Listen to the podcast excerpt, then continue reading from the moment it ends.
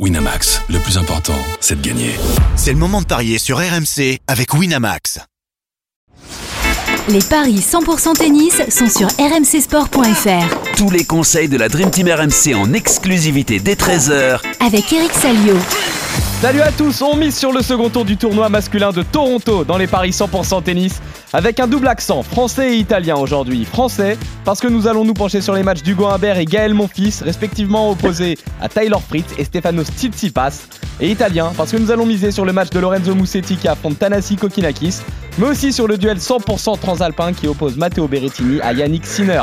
Et pour en parler, j'accueille notre expert en paris sportif Christophe Paillet. Salut Christophe. Salut à tous, ciao à tous.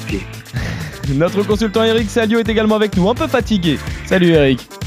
Salut, Eric.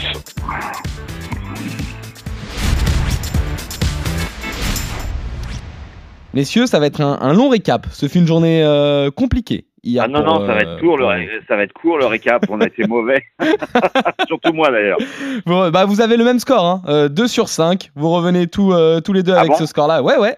Vous aviez vu Bah juste non, moi, pour la victoire. Non, Si, non, si. non, non, moi j'ai 1 sur 5, moi. Non, tu as 2 sur 5. Vous étiez... Non, j'ai 1 sur 5, j'ai trouvé que Murray. Bah non, t'as trouvé Bouskova contre Garcia.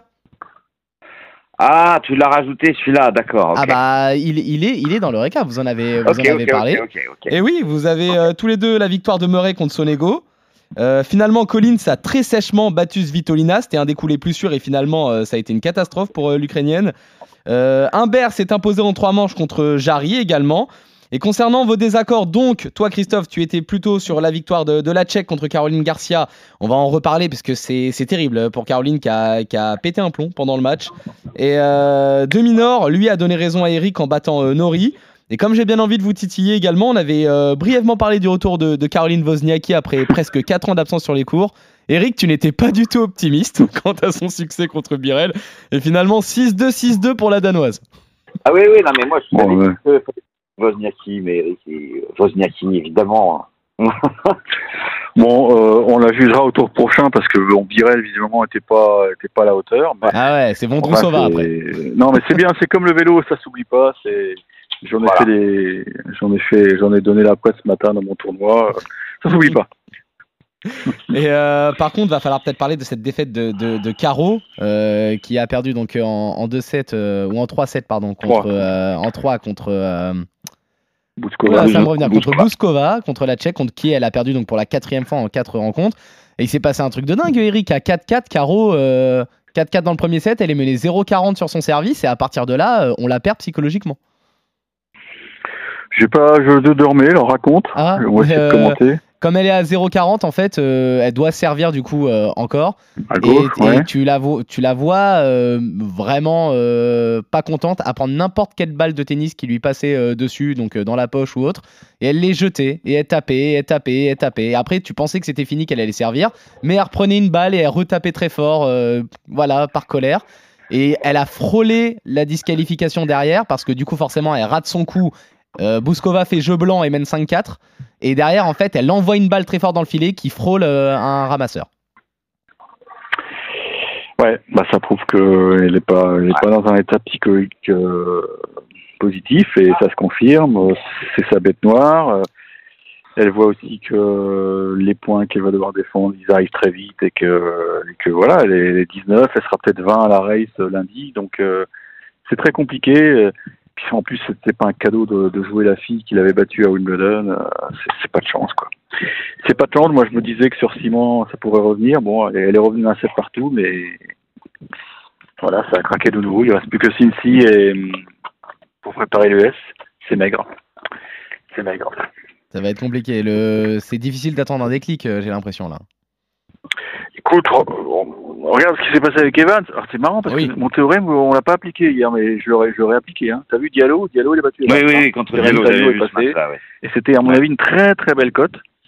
Mais C'était supérieur à deux, ouais. Ouais. Ah bon seulement? Oui, oui, c'était était pas non plus un truc de dingue, ouais. Ah d'accord. Oui, je disais, il faut que les, les pièces du puzzle se, se remettent en place et après, ça peut tout, tout peut bien se goupiller. Hein. Euh, Il suffit de gagner un ou deux matchs en rejouant bien et puis après, voilà, c'est parti. Mais pour l'instant, elle est vraiment dans le dur, c'est clair, c'est clair. Ça va, être, euh, ça va être compliqué euh, pour elle par la suite. On espère quand même un regain de forme, une, un petit parcours à la Evans, pourquoi pas. Je suis en train de voir, Diallo était coté à 2,80. C'était quand même pas mal. Ouais. Ça se tentait. Messieurs, on va commencer par notre premier Français du jour, Hugo Humbert, qui aura fort à faire contre Taylor Fritz. Le 34e au classement ATP contre le 9e. Une seule confrontation entre les deux joueurs, c'était à Acapulco en 2020 pour une victoire express de l'Américain en deux manches. Christophe, on peut forcément supposer que les codes sont déséquilibrés. 1,31 pour Fritz, 3,55 pour Humbert. Fritz euh, joue son premier match du tournoi. Euh, et Hugo Humbert, lui, euh, joue son deuxième match puisqu'il a battu Jarry en, trois manches. Alors Hugo Humbert, c'est très bien hein, depuis qu'il est euh, aux États-Unis, demi-finale à Newport, demi-finale à Atlanta, quart de finale à Washington, malheureusement forfait, mais visiblement c'était pas si grave que ça puisqu'il a battu Jarry au premier tour à Toronto.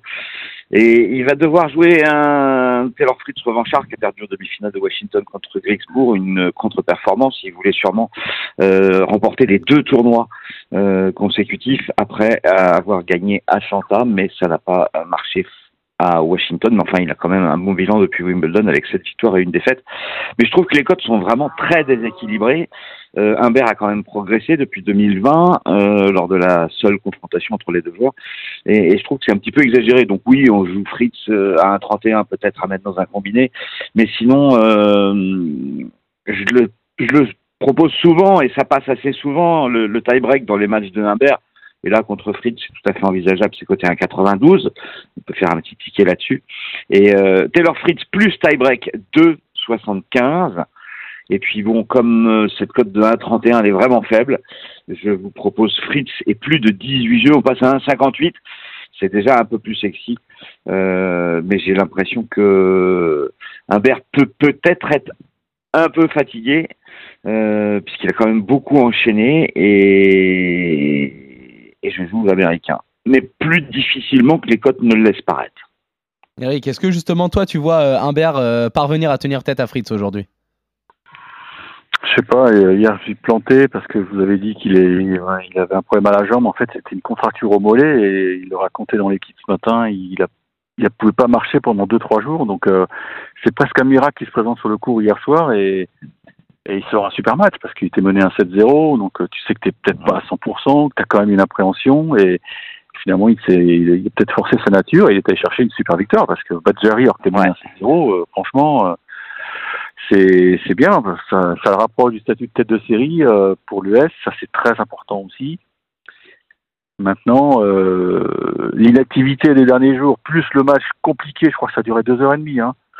Ouais, Ça- ça. ça arrive Gros match hier tôt, alors que l'autre était au frais euh, tranquillement. Bah oui. Donc, euh, non, je j'arrive pas à envisager une nouvelle perf de, de Hugo. Là, je pense qu'il va, il va coincer. Il va coincer. Alors, de quelle manière, c'est la question. Est-ce qu'il coince en deux petits sets ou est-ce qu'il arrive à arracher un set à l'américain?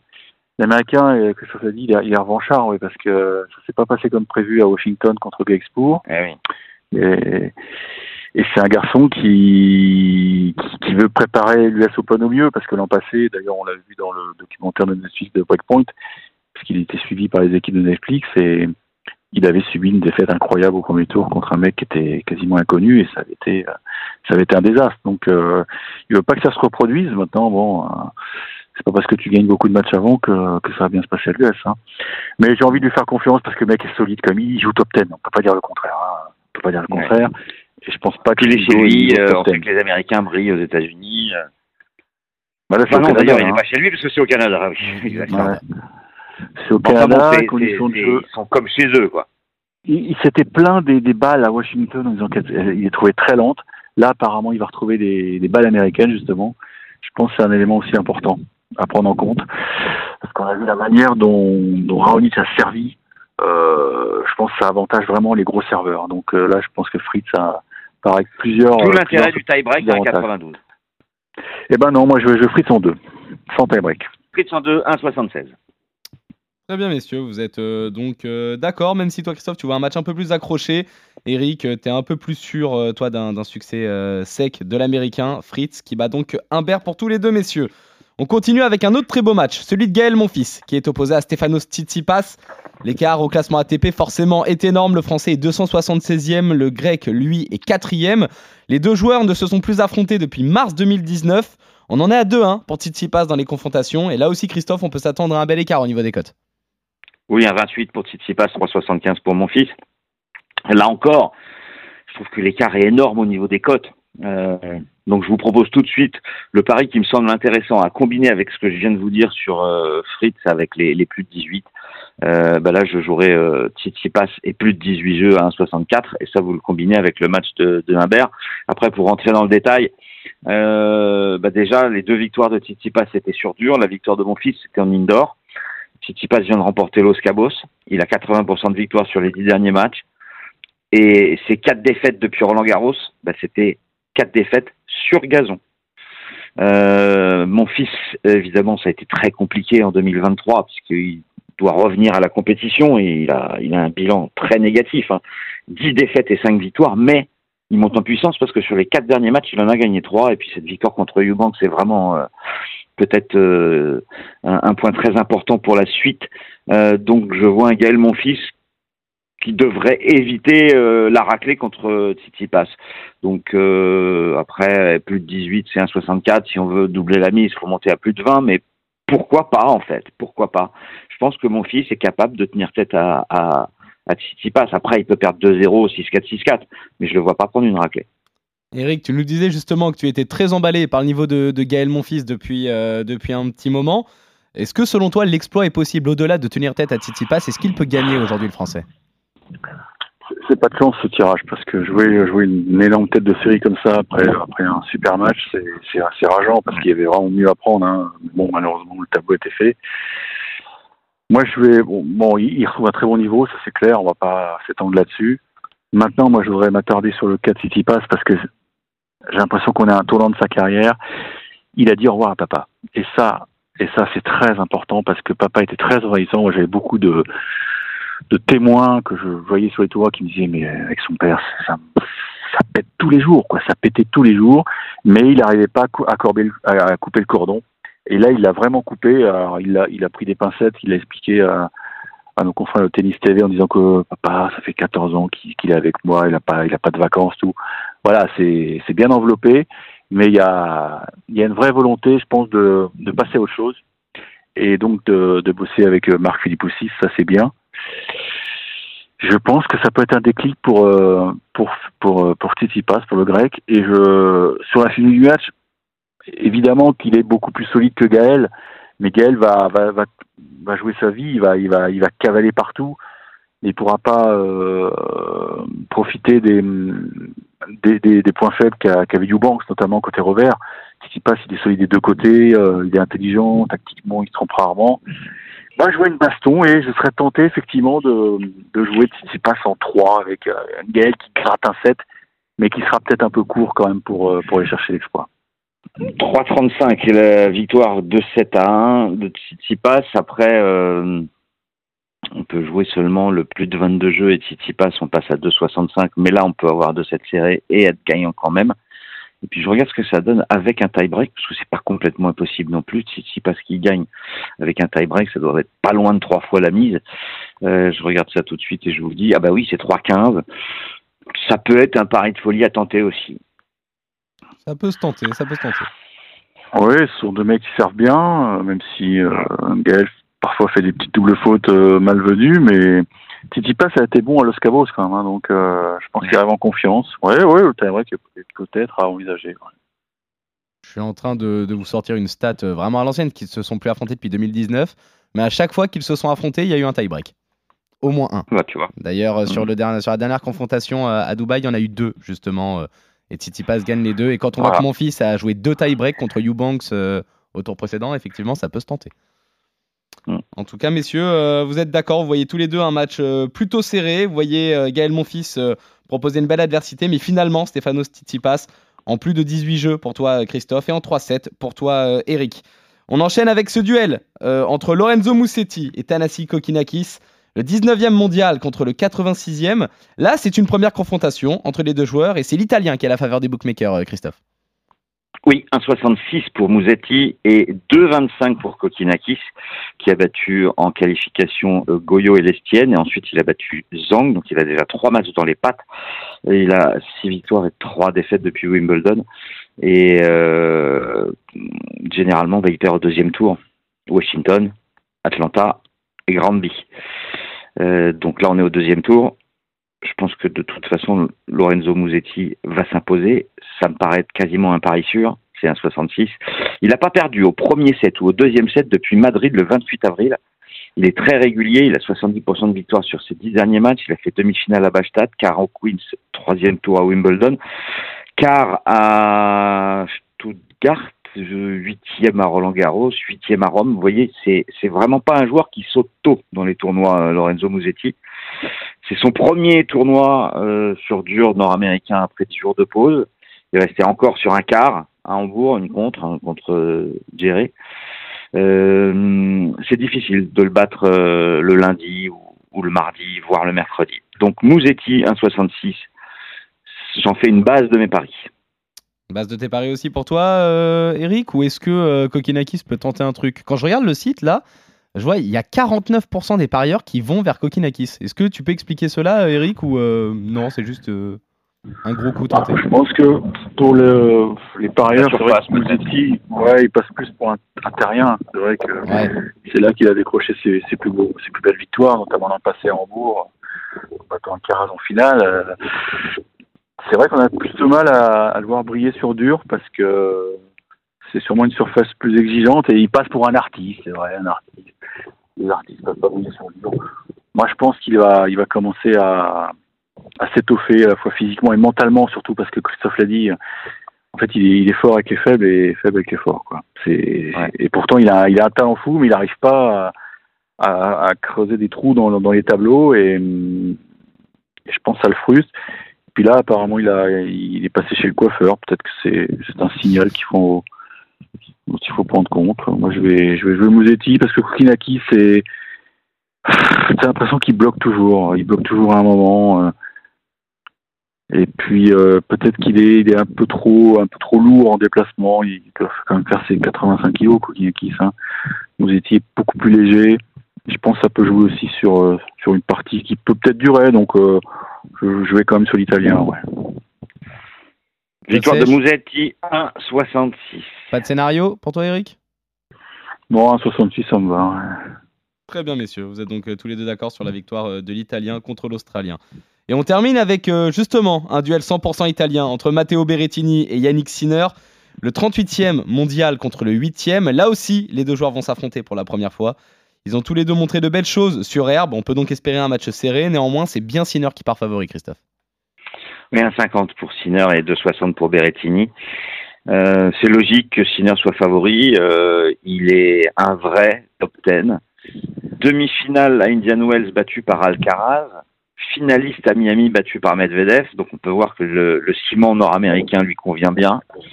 Demi-finale à Wimbledon. C'est vraiment une valeur sûre en fait. Et même s'il n'a pas joué depuis justement euh, ce, ce grand chelem euh, londonien, et il s'est reposé trois semaines, enfin il s'est préparé quand même pour la tournée nord-américaine, je le vois pas euh, s'incliner contre le Berrettini actuel, euh, qui lui a, a battu Barrère alors que Sinner bénéficiait d'un bail. Euh, pour moi, Sinner est, au-dessus et, d'ailleurs sur dur, Berrettini en 2023, c'est cinq victoires, cinq défaites. Euh, c'est complètement différent de, de Sinner qui lui a un bilan largement positif. Alors Eric, euh, tu étais, on parlait de, Gaël Monfils qui t'emballait un petit peu avec ses résultats récents. Tu disais la même de Matteo Berrettini. Est-ce que justement pour toi là, ce Berrettini là est beaucoup plus dangereux euh, pour euh, Sinner ou est-ce que ça devrait quand même euh, le faire, on va dire, pour le huitième mondial? Non, mais Berrettini, on, a tous vu qu'il a traversé une période très très difficile. Il en est sorti et bravo à lui parce que il a broyé du noir. Il l'a il raconté dans, la presse italienne, c'est ce que disait lundi. Maintenant, quand, quand tu essaies d'imaginer un peu tactiquement le match, euh, Sinner, il a quand même une, une régularité des deux côtés que n'a pas Berrettini.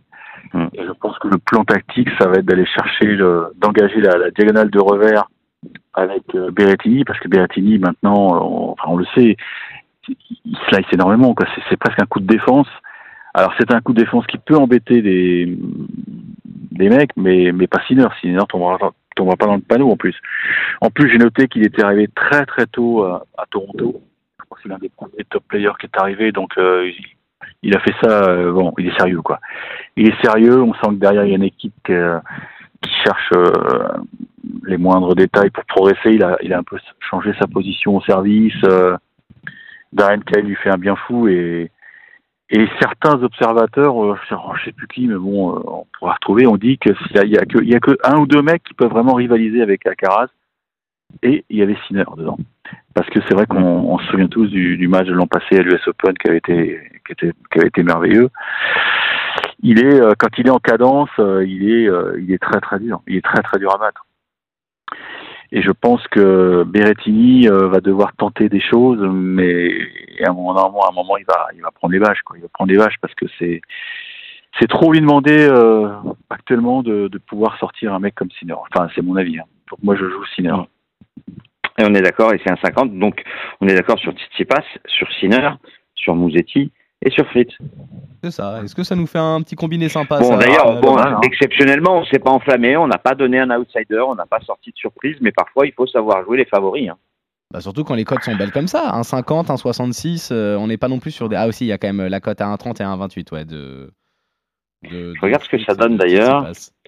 C'est ça, le combiné. Euh, le combiné, ça doit nous faire une cote intéressante quand même. 4-17, eh ben on va pas se plaindre. Ah bah, 4-17, ça se prend. euh, oui, oui. Ça se prend, messieurs. Bon, maintenant, on n'est pas à l'abri de surprise. Hein. On a vu Félix GSI Ouais. qui a sauté, mais bon, Félix, il est dans un trou. Oui, Là, quand même, on a affaire à des mecs qui sont, euh, qui sont costauds, quoi.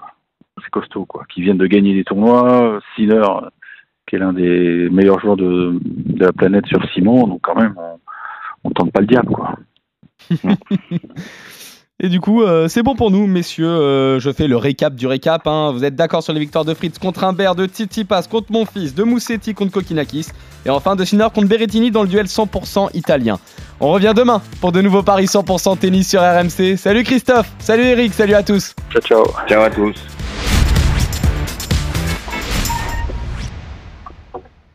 Winamax, le plus important, c'est de gagner. C'est le moment de parier sur RMC avec Winamax. Les jeux d'argent et de hasard peuvent être dangereux. Perte d'argent, conflits familiaux, addiction. Retrouvez nos conseils sur joueurs-info-service.fr et au 09 74 75 13 13. Appel non surtaxé.